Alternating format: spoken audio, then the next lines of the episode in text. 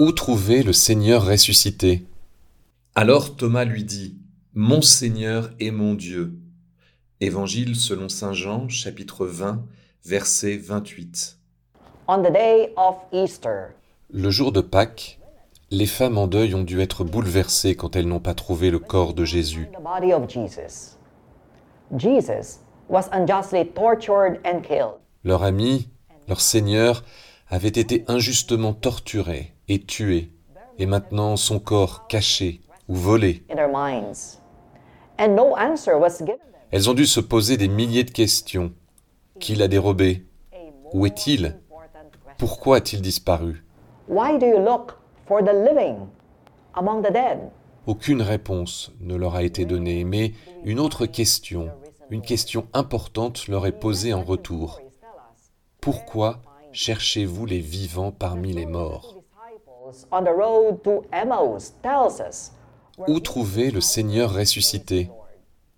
Ce sont les disciples d'Emmaüs qui nous indiquent où nous rencontrerons le Seigneur ressuscité.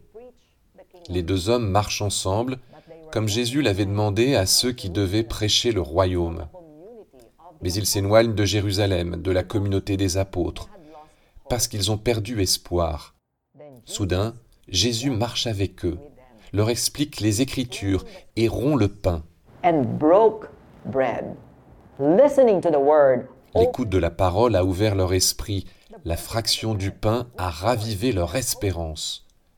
Nous trouvons Jésus dans les Écritures et la fraction du pain. Nous rencontrons Jésus dans la communion au sein de l'Église.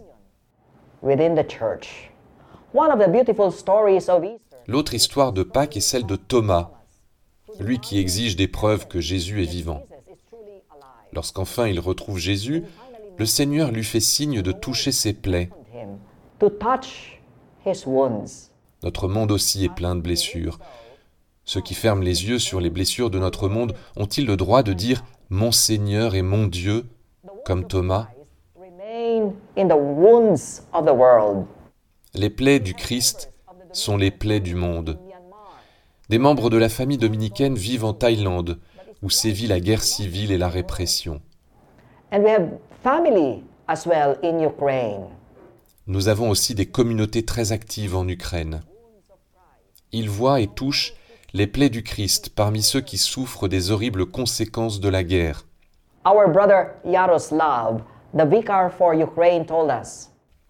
Notre frère Jaroslav à Kiev nous dit Hors d'Ukraine, les gens voient des reportages sur cette guerre terrible.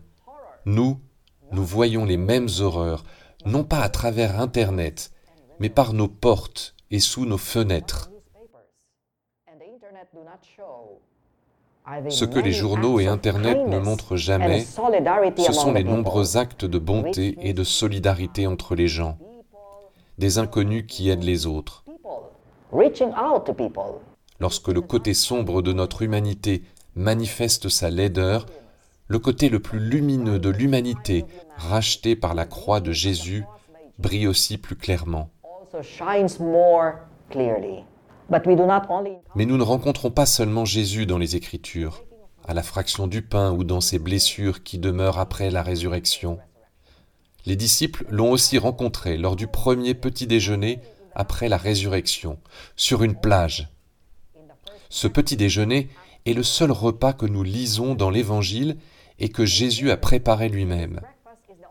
Si Pierre et ses compagnons n'ont rien attrapé de toute la nuit, d'où Jésus a-t-il tiré le poisson qu'il cuisinait Personne ne s'est posé cette question.